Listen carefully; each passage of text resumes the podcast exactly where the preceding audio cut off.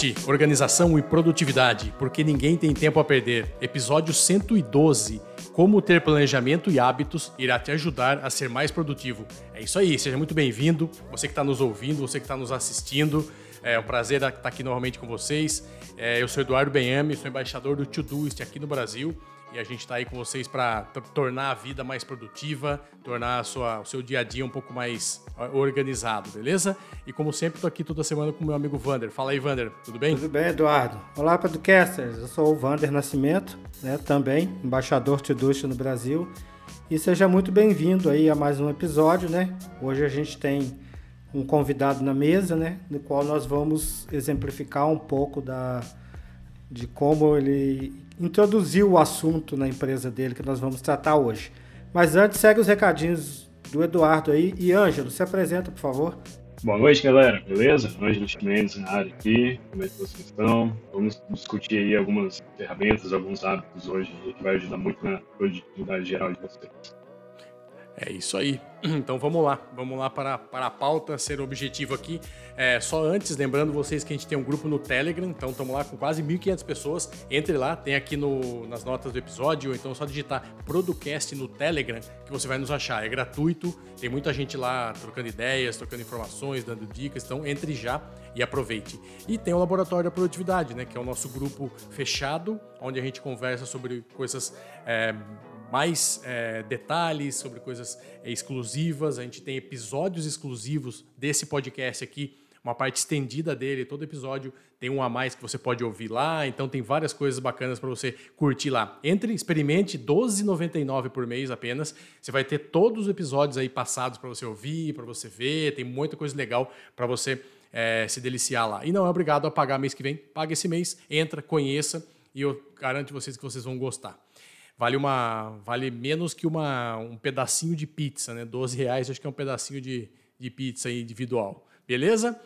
E o laboratório é quase uma, uma, uma mentoria compartilhada, né? Lá você vai aprender, vai colocar seu case, as outras pessoas do grupo estão no mesmo barco ou estão um pouco mais adiantadas, podem ajudar com, com o que deu certo, com o que não deu certo. Então, fatalmente, você vai economizar tempo dentro do laboratório, né? O seu aprendizado vai ser muito mais rápido. É isso aí. E vamos entrar no assunto, que é planejamento e hábitos. Então vamos lá. É, só para vocês entenderem, a gente fez um episódio no passado, é, a gente está fazendo esse episódio, a gente tem mais dois episódios próximos que vão ser uma série de episódios falando sobre mudança, sobre hábito, mindset, sobre aprendizado novo, sobre como você conseguir é, chegar numa coisa nova, fazer uma coisa nova. Então, acompanhe esses próximos dois e no final vocês vão ter uma surpresa no último episódio, vocês vão ter uma surpresa muito legal aí que a gente separou para vocês, beleza? Então hoje é, eu queria abrir esse papo falando uma frase que a gente retirou aí de alguns livros que a gente leu sobre isso, que é somos uma massa de hábitos. Então, assim, basicamente, cara, é, tudo que a gente faz na nossa vida são coisas que a gente tem hábito de fazer. Tem hábito de fazer exercício, hábito de comer, hábito de, de trabalhar, hábito. Cara, tudo é hábito. Hábito de estudar, hábito de não fazer nada, é um hábito. Então, procrastinar é um hábito. Tenho, qual que é o seu hábito? Procrastinador. O cara pode ter esse, apenas esse hábito, né? Então, a gente separou dois livros que estão aqui na nota do episódio, se vocês quiserem ler, que vai te ajudar muito nisso, que são dois livros muito conhecidos, né? Que é Os Sete Hábitos das Pessoas Altamente Eficazes, então é um best-seller aí de, na parte de hábito, e O Poder do Hábito, que também é espetacular, muito bom livro, vale a pena a leitura. Vocês vão ter aí é, muitos aprendizados, muitas dicas práticas, muitas coisas que mexem com a gente ali realmente falando sobre hábito, né? coisa que a gente às vezes nem pensou sobre isso. É isso, né? Alguém tem alguma coisa a complementar aí? É, sobre o hábito, todo, todos os nossos resultados são frutos dos nossos hábitos, né? Sejam hábitos grandes ou hábitos pequenos. Então, saúde muitas das vezes é resultado, peso muitas das vezes é resultado, né? Financeiro muitas das vezes é resultado. Por que, que eu estou falando muitas das vezes? Né? Porque não é só isso. Né? A gente sabe que tem muitas variáveis envolvidas. Mas se você for afunilando, né? Como como a gente brinca, é como quando você vai estratificando, né? Você vai puxando, puxando, puxando, você vai chegar lá num hábitozinho que e 20%, um hábito que você mata, de repente resolve 80% de um problemão que você estava tentando atacar como problema. Então, entender como o hábito funciona é o que vai fazer esses dois livros, né? Você vai se entender. E se entendendo, tem como se hackear, né? Ter alguns atalhos aí para melhorar tanto na produtividade, execução de tarefas, organização, enfim. A gente vai falando disso aí mais à frente. É, o que, que acontece também é tem muita, muitas pessoas, a gente vai entrar em detalhe mais para frente, só que muitas pessoas acham que, por exemplo, quando vai começar a correr, já tem que correr a maratona, né? O cara não sabe que aquela voltinha ali no quarteirão já é o começo, né? O famoso efeito cascata, né? Quarteirão, depois estica até o outro bairro, por aí vai, né? Então, são pequenas coisas que chegam a grandes resultados no final. É isso aí, ótimo, bem falado. Eu estou passando por isso, então eu fiquei alguns tempo aí bastante relaxado com a questão de saúde e o ano passado é, aproveitei a pandemia para começar também a rever algumas coisas, né? e uma delas foi voltar a fazer atividade física. Então, desde março aí, praticamente eu estou praticamente quase todos os dias caminhando, tal. E eu tinha uma meta de esse ano, 2021, é, voltar a correr, porque eu sempre gostei de correr, sempre pratiquei atividade física e eu tive problema de joelho, problema de tornozelo, tive um monte de problema é, em decorrência de praticar esporte e tal. E assim, correr realmente é uma coisa que te exige bem mais, né? Então andar é uma coisa, andar de bicicleta, nadar, mas correr realmente é algo complicado. E comecei agora, essa semana, a dar uns piquezinhos ali, 10 minutos, 15 minutos. Então, é, não consigo correr uma hora, não consigo correr 10 quilômetros, mas consigo correr um quilômetro, um quilômetro e meio. Então é isso, é um hábito que eu venho desde março é, devagar, caminhando, caminhando, caminhando devagar, melhorando o ritmo, melhorando, é, fazendo fortalecimento, para que chegasse hoje e eu tivesse seguro, mais confortável de fazer. Então, é, é um hábito que você vem construindo. Então, é, é necessário. É, a gente é, tem duas palavras que a gente usa muito para hábito, né? Que é necessário e é possível.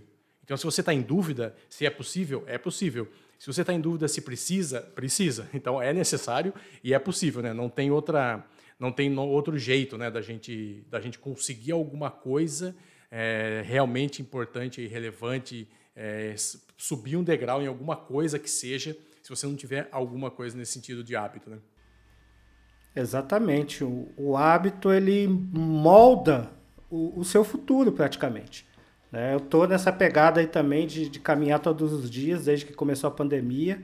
E o incrível é que você começa, comecei lá com um quilômetro e meio e tal, hoje eu caminho três quilômetros todo dia. Mas é melhor eu caminhar três quilômetros todo dia, inclusive sábado, domingo, feriado, só não vou os dias que estiverem chovendo, do que eventualmente caminhar 12 ou correr 6, né? Dar uma louca, acordar doidão e sair correndo.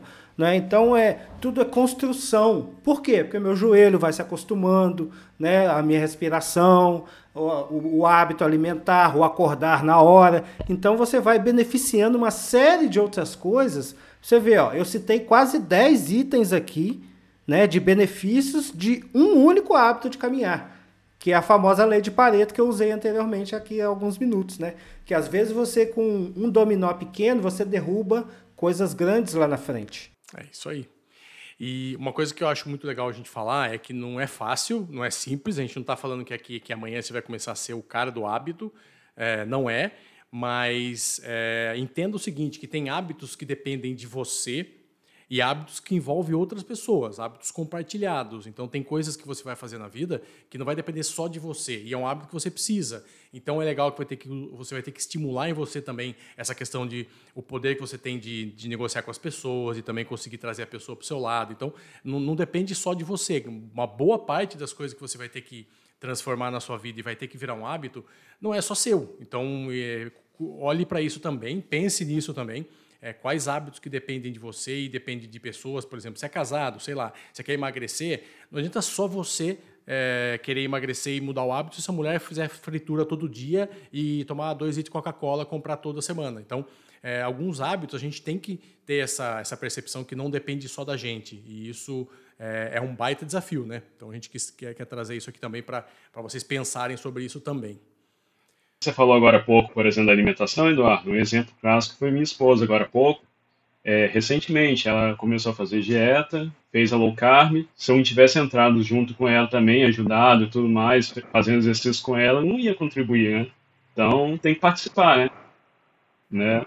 É, é isso aí, pro, pro bem e pro mal. É pro bem e pro mal, né? Pra, é pro bom e pro, e pro ruim, né? Tem os dois lados, né? Fala aí, Wander, você tinha que falar alguma coisa? É, ainda sobre os hábitos, principalmente correlacionados, né, como Eduardo bem disse, e o Ângelo também colocou no exemplo prático, sempre nessa questão alimentar, questão de exercícios, por exemplo, se minha esposa gostar de ver filme até duas horas da manhã, eu acordar às cinco e meia da manhã para começar a ler e caminhar seis horas, vai dar algum problema.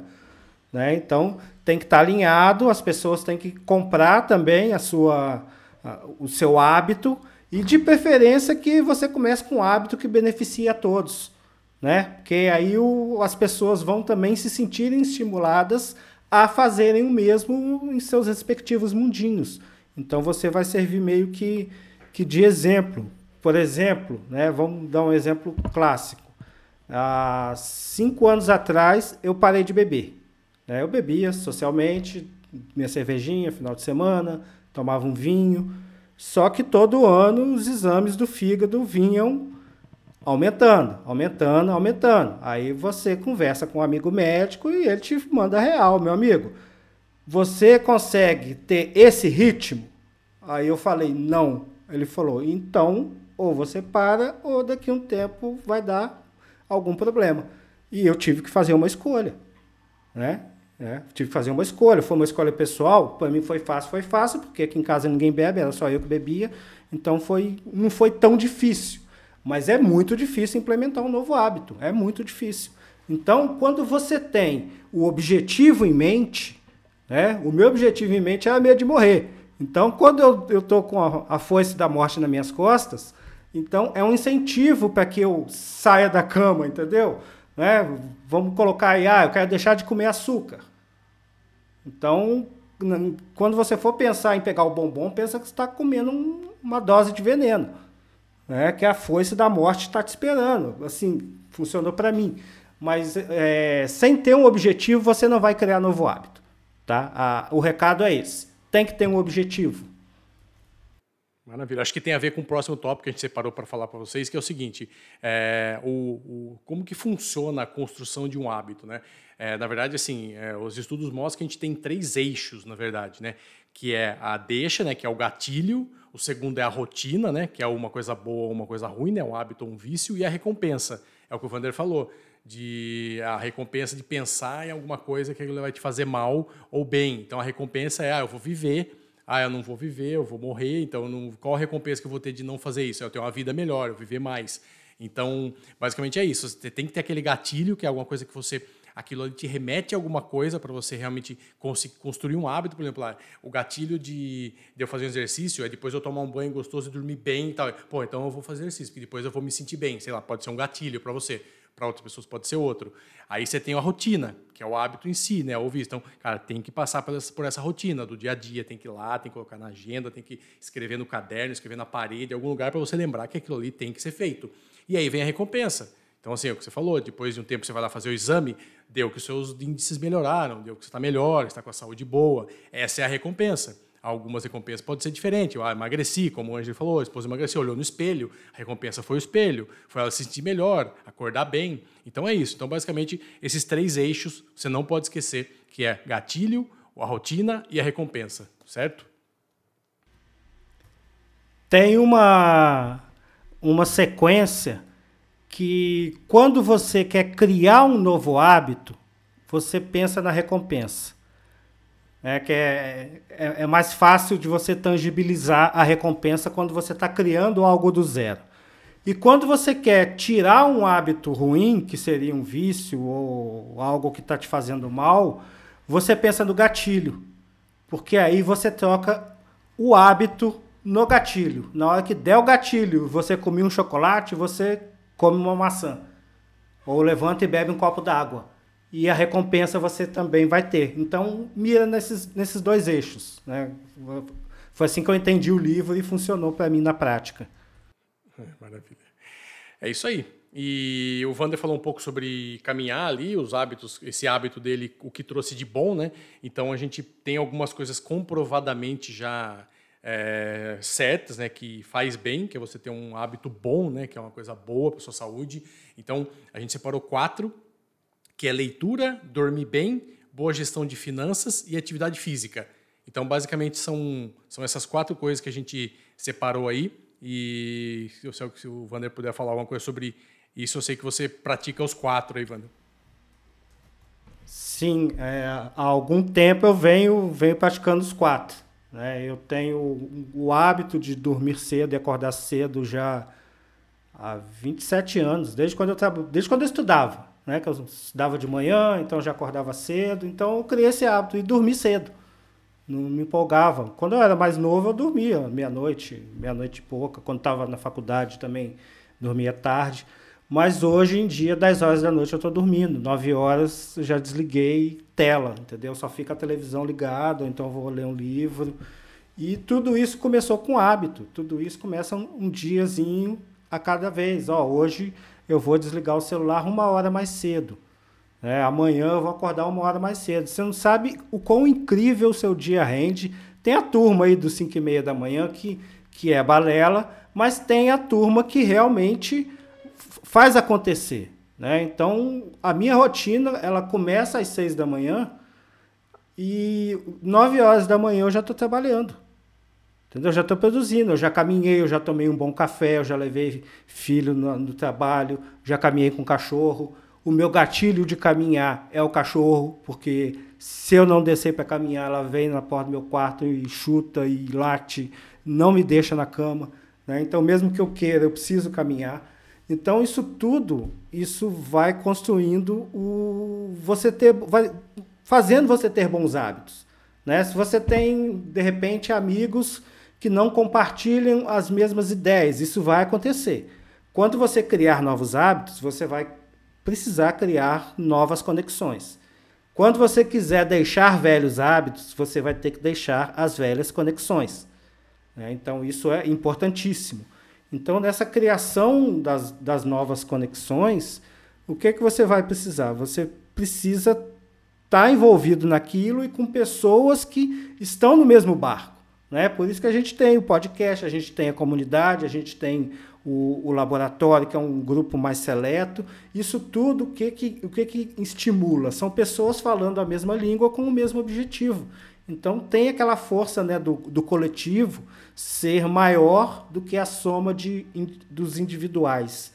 Né? Então acho isso interessante também. Essa questão de leitura, por exemplo, tem muita gente que tem dificuldade, né? Ah, eu não vou conseguir ler 100, pá é, 100 páginas, 200, não sei o quê. Uma coisa que funcionou muito bem comigo foi ler um capítulo por dia. Porque tem gente que começa com 10 minutos, tá? Eu fui direto um, um capítulo. Tipo assim, ah, hoje eu vou ler um, amanhã eu vou ler outro.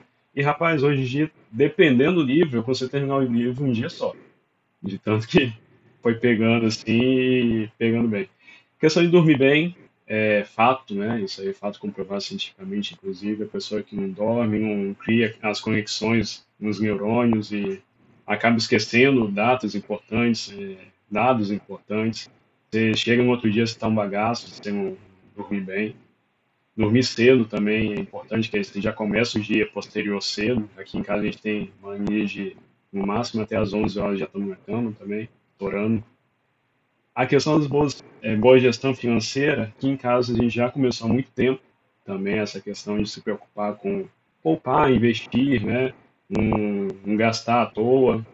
E atividade física é, é fato. Né? A gente precisa mexer o corpo para poder estar tá bem, ter energia para o longo do dia. No meu caso, por exemplo, eu falei, eu sou ciclista, né? então o carro fica encostado só para extrema necessidade mesmo, no dia a dia, bicicleta o tempo todo.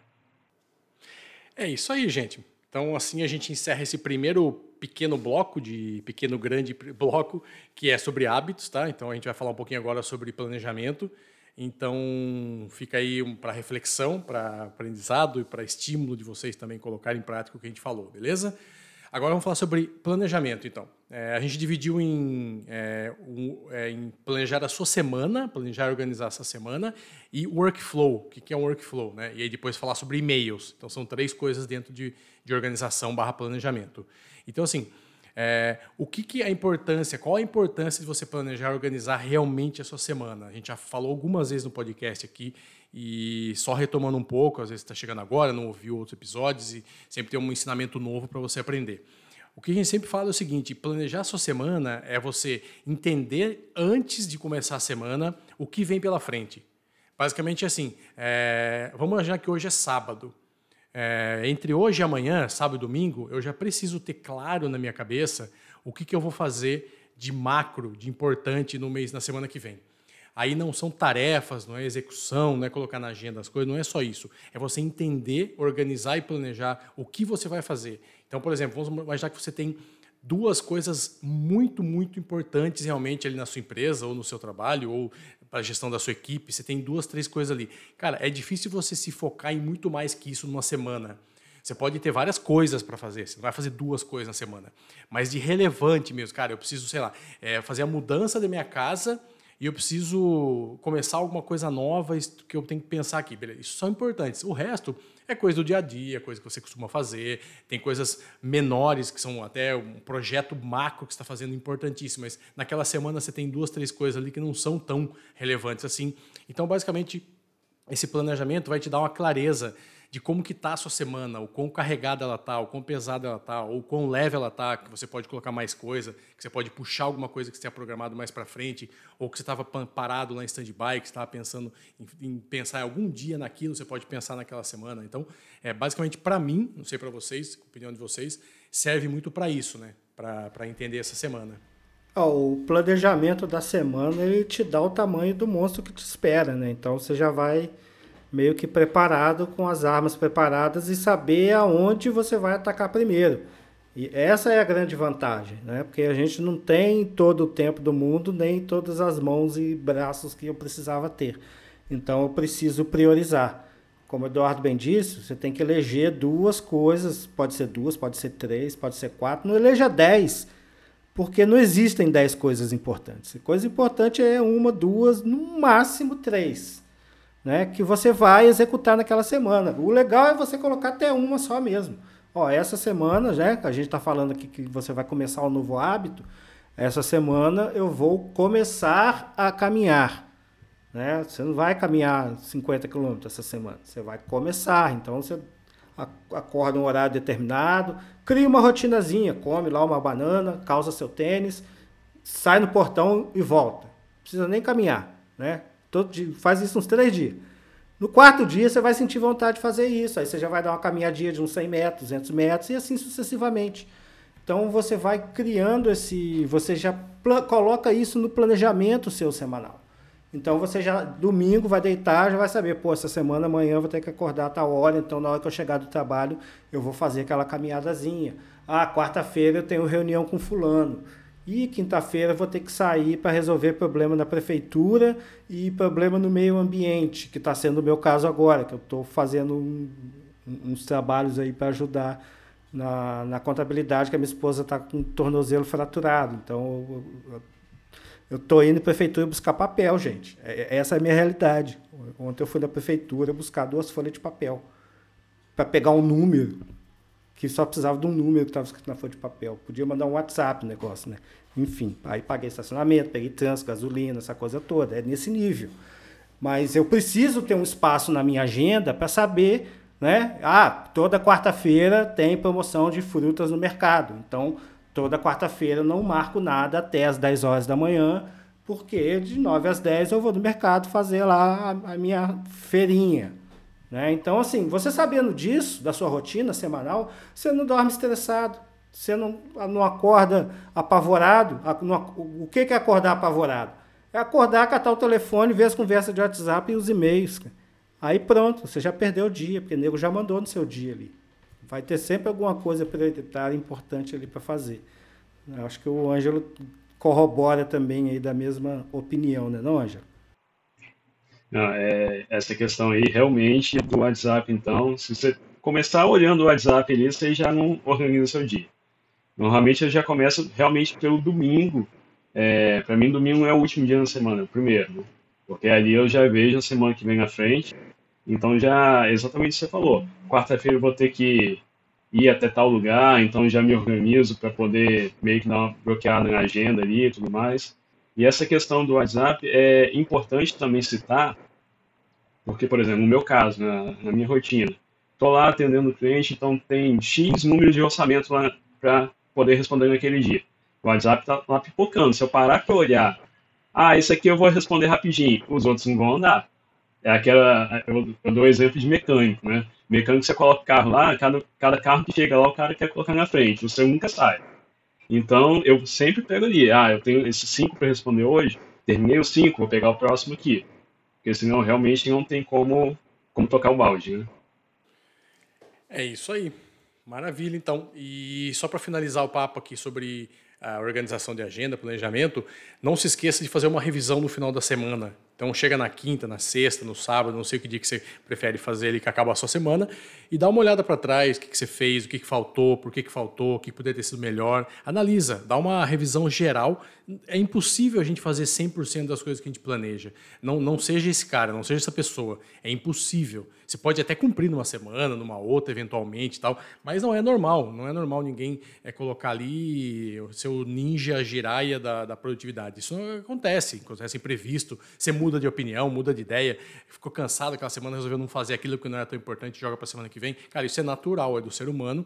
Então, faça uma revisão, é, até para você entender isso é, e tentar evitar no futuro. Beleza? Então é isso. Vamos lá para o, o terceiro tópico, que é por que ter um workflow vai te ajudar a ser mais organizado. Vamos lá. O que é a definição de workflow? É só para a gente estar tá na mesma página aqui. Cara, é uma sequência de coisas que você tem para fazer, que existem etapas e que vai ter um início, um meio e um fim. Então, basicamente é isso. É, vou é, caminhar. Cara, é uma sequência de coisas? Não, vai caminhar. É, vou me preparar para uma maratona. Opa, aí sim, você vai ter que se preparar para isso, fazer aquilo, aumentar a sua atividade, depois ver isso. Tem etapas, a primeira etapa, a segunda etapa, e é eu quero caminhar a maratona em novembro. Então, isso é um workflow. Então, você vai desenhar esse, esse workflow, essa sequência de coisas para fazer é um workflow. É isso, né? Acho que todo mundo está tá concorda com isso, né? É, exatamente. Né? E trazendo aqui para o nosso mundo da tarefa, também, o workflow, ele também ele pode ser as ferramentas também você pode ter desenhado, além das tarefas que você tem que saber, as ferramentas que você vai usar para fazer a determinada tarefa. Né? Então, no caso que o Eduardo falou que você vai ter que, sei lá, medir sua massa muscular, você vai ter que ter aquele aparelhinho lá que eu não sei o nome. Então você coloca lá o aparelho. Então trazendo isso para nossa realidade, por exemplo, você tem, uma, você tem que mandar um orçamento, né? O Ângelo tem ali o, o exemplo do orçamento. Então o Ângelo tem um processo para mandar o orçamento. Né? Ó, o orçamento chega pelo WhatsApp, eu tenho que colocar não sei aonde, daqui a pouco ele vai explicar. No meu caso aqui, o orçamento chega por dentro do HubSpot CRM e ali dispara uma notificação para mim que a partir do celular eu já consigo dar uma resposta imediata e terminar a conversa depois. Então esse é o fluxo que eu tenho de atendimento, entendeu? É o meu fluxo de atendimento. Alguém pediu, solicitou no site, eu recebo a notificação pelo celular mesmo, eu já consigo dar o primeiro feedback. E depois esse fluxo segue, tá? Com outras ferramentas. Então é isso que você tem que ter em mente. O workflow nada mais é do que isso. Você saber o que você as etapas que você precisa para cumprir determinada tarefa e quais ferramentas você vai utilizar. Por exemplo, o, o Ângelo que é bom nesse negócio de venda aí. Fala aí, Ângelo, qual que é essa possibilidade? O que, que isso trouxe para você? Esse workflow ajuda, não ajuda? Rapaz, é, o workflow realmente ajuda, porque antes era aquela velha questão, você jogava tudo lá no caderno e ia folheando até chegar nisso, né? Agora, por exemplo, o Wander falou da questão do orçamento, né? Como é que é hoje lá? É, chega lá, notificação no WhatsApp, ou então alguém mandou um e-mail, ou que seja, o cliente teve na loja. Se for tecido, eu demoro, eu posso demorar até às vezes 3, 4 horas para poder responder para o cliente, porque eu tenho que pegar o tecido que ele escolheu, mandar para o rapaz da confecção, o, a, o rapaz da confecção me manda o orçamento da mão de obra e o quantitativo de tecido para depois eu responder para o cliente. Aí então tem várias etapas até eu ter um orçamento final para o cliente. Aí se for mobiliário, por exemplo, eu já pego a tabela ali e já respondo para o rapaz na hora. Então, cinco minutos o cara tem um orçamento, já sai ali. Então, tudo tem uma sequência. Então, às vezes, é, isso é importante também a questão de saber ouvir, que é um, um dos sete hábitos também bem importante, né? Se a pessoa, na hora que está tá ali falando comigo, se o cliente na hora que está falando comigo, fala, eu quero uma cortina uma barra alta de 45 no trilho. Se ele não especificar isso direitinho, quando eu entrego o orçamento para ele, se ele fala, ah, você muda isso aqui, são mais duas, três horas para poder mudar. Então, realmente tem que ir chegando ali no checklist, etapa a etapa mesmo, para poder é, ter o orçamento final. Né? Maravilha. É isso aí.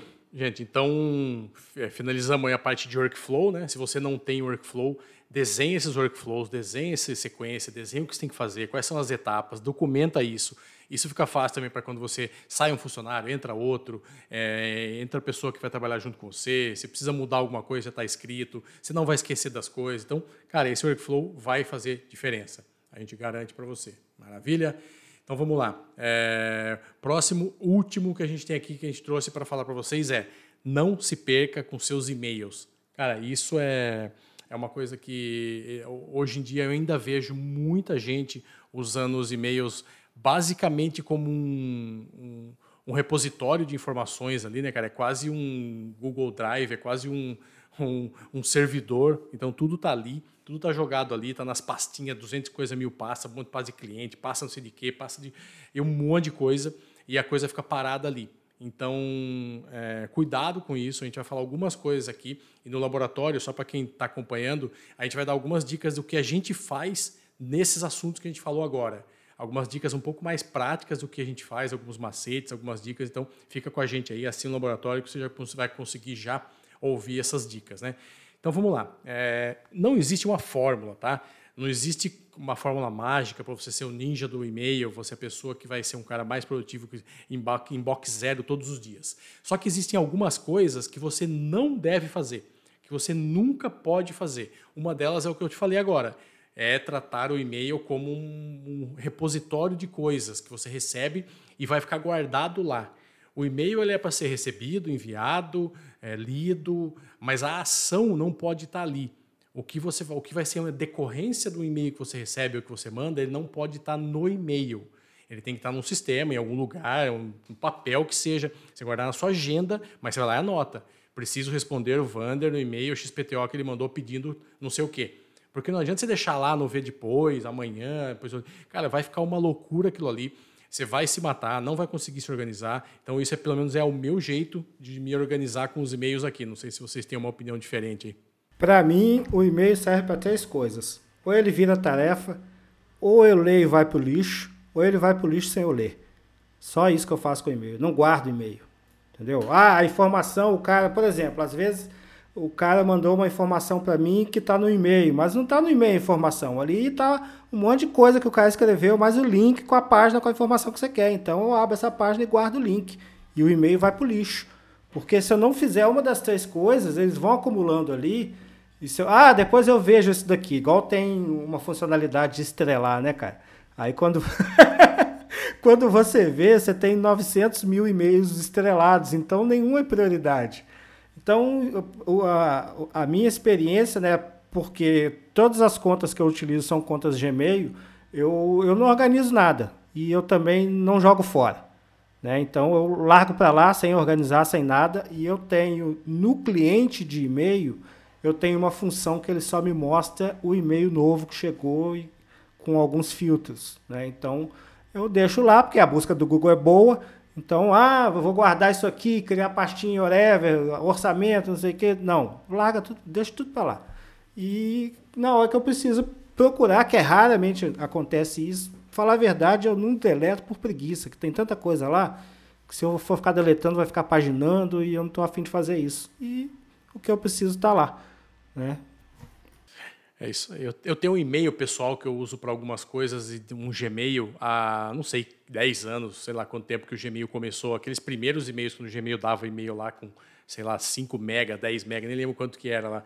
E imagina se eu guardasse todas as coisas naquele, nesse e-mail, cara. Ele ia dar com, sei lá, 500 GB, um tera de e-mail guardado lá. E coisa que eu nunca mais ia olhar na minha vida. Não existe por que eu guardar isso. Então, é o que o Vander falou. Se tem uma coisa importante lá, guarda onde você quer guarda. E amanhã, se o Gmail some, sei lá, ou o e-mail vai começar a cobrar, e você vai ficar uma fortuna, você tem que pagar e não vai pagar, você vai perder tudo. Ou você vai ficar escravo do cara, do e-mail. Ou é, se não fosse o Gmail, mas uma outra empresa, a empresa faliu, você perdeu o e-mail. E aí? aí? O cara foi embora do Brasil, não existe mais, você vai ficar sem e-mail. Então não faça isso, tá? Não fique refém do e-mail. Ângelo, como que você trabalha com e-mail aí? É, eu sigo mais ou menos o mesmo princípio do Vander é, e-mail vira tarefa, daí eu já vou filtrando, né? Recebi um e-mail de, um, alguma solicitação, já pego ali o que foi importante, já marco no Todoist, já arquivo o que eu tenho que arquivar no, no Evernote, que aí fica mais fácil de controlar, editar e tudo mais. E se eu precisar, porventura, acessar alguma informação importante, uma medida, uma planta baixa, tá tudo lá no Evernote. Só chegar lá e lá no e-mail realmente, tipo assim, responde o cliente, manda o, o a resposta do orçamento e, e tchau, né? Agora, essa, esses filtros é, estrelados no Gmail, uma, um plugin super útil que eu não vejo utilidade nenhuma foi o tal do Boomerang também que eles inventaram. Você pega lá o e-mail para ele voltar depois, aí vira aquela bola de neve, né? É, pega o arquivo, deleta e pronto. É, tem quase nada no e-mail salvo hoje em dia. Ah, maravilha. É isso aí, gente. Então vamos partindo para o final aqui. Lembrando que se você assina o laboratório, continua ouvindo o podcast estendido lá, que nós vamos dar algumas dicas agora sobre esses assuntos que a gente falou, tá? E vai ficar no post aqui também é, dois textos que a gente tem no nosso blog falando sobre hábitos e vale a pena vocês lerem lá, beleza? Tá aqui nas notas do episódio. Me despeço aqui. Boa noite para quem não é do laboratório e até semana que vem. Um abraço. Valeu, galera. Um forte abraço. Até a próxima semana. Tchau, tchau. Valeu, galera. Boa noite. Até a próxima semana. Até mais.